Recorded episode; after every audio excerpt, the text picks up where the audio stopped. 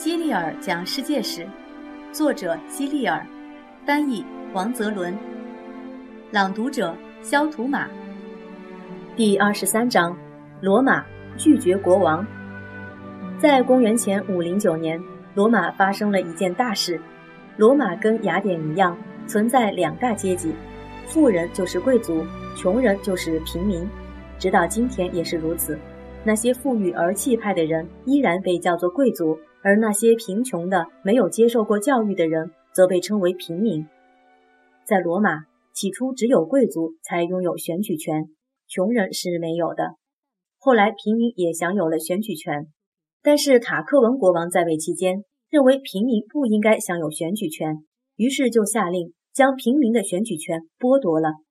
平民们为了反抗这个命令，像雅典人赶走他们的国王一样。联手将塔克文赶出了罗马城。这件事情发生在公元前五百零九年，塔克文就成了罗马最后一位国王。罗马人赶走塔克文国王之后，他们建立了共和政体，就像现在的美国一样。但他们没有选出总统，因为他们已经受够了国王。他们担心，如果再选出领导者的话，那个人又会像以前的国王一样。但是国家一定要有人来管理。就像家里一定要有家长一样，罗马人推选出两名执政官共同管理国家。每个执政官拥有一支卫队，由十二人组成。这些卫队的成员叫护从，每个护从的肩上扛着一捆木棒，木棒中插着一把斧头。这捆插着斧头的木棒叫做树棒。人们也会把树棒图案作为装饰和点缀，刻在纪念碑或其他公共建筑物上。如果你仔细观察的话，说不定你会发现的。第一任的两个执政官中，年长一些的是布鲁特斯，他有两个儿子。被赶走的塔克文国王在这个时候密谋回到罗马，计划重新称王。他成功的将一些罗马人笼络为他的助手，布鲁特斯的两个儿子也在其中。这个阴谋被布鲁特斯发现了，他还发现。他的两个儿子竟然也参与了塔克文的谋反活动，于是他将两个儿子送上法庭，法庭判两个儿子死罪。布鲁特斯没有顾及他们是自己的亲生儿子，让护从把他们和其他叛乱者一起处死了。这一次，塔克文没有成功夺回罗马王位。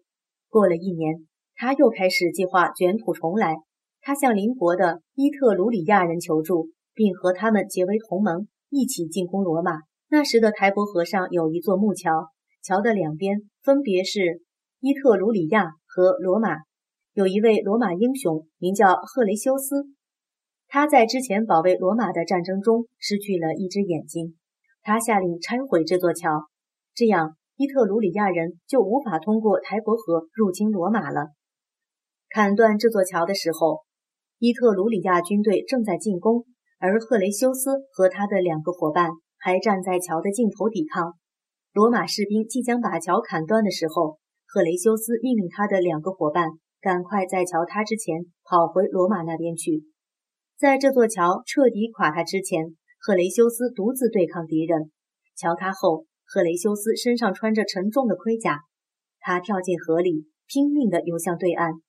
虽然伊特鲁里亚人的箭像雨点一样射向他。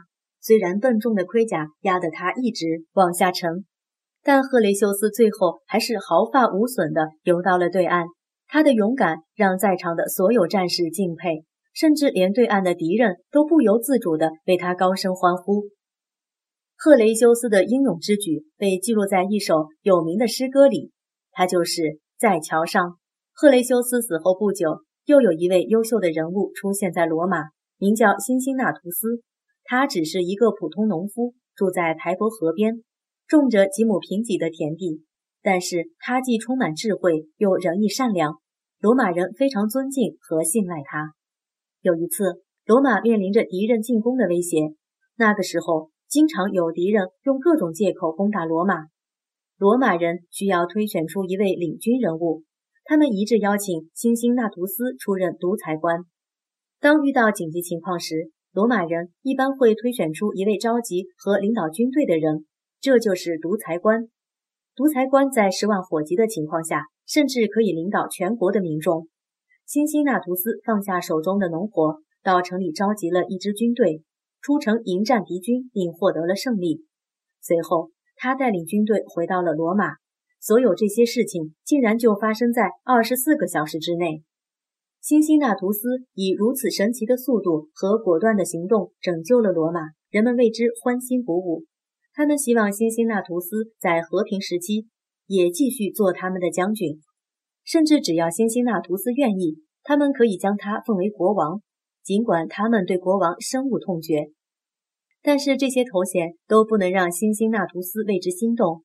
他尽完自己的职责之后，一心想着回到妻子身边，回到自己的小茅屋，继续种自己的田地。所有人都认为这个机会千载难逢，而辛辛那图斯却毫不留恋，还是愿意继续做自己的农夫，而放弃了国王的尊位。辛辛那图斯生活的年代大约是公元前五百年，离现在已经非常遥远，但是他的事迹直到现在。都还是人们津津乐道的话题。为了纪念这位古罗马人，美国俄亥俄州的一座城市以他的名字命名，即辛辛那提市。树棒，这就是文中提到的树棒，它是古罗马权力和威信的标志，代表着执政官有惩罚罪犯的权利。他可以用木棒打犯人，也可以用斧头砍掉犯人的脑袋。如今，在一些硬币或邮票上。还能看到树杠的图案。布鲁特斯处决自己的儿子。这幅画中所描绘的是武士们将被处决的布鲁特斯的儿子的尸体抬进大厅的一个瞬间。布鲁特斯的妻子悲痛欲绝，两个女儿恐惧地依偎着母亲。布鲁特斯表情刚毅，但毕竟处决的是自己的亲生儿子，他也不可避免地陷入了常人所具有的痛苦之中。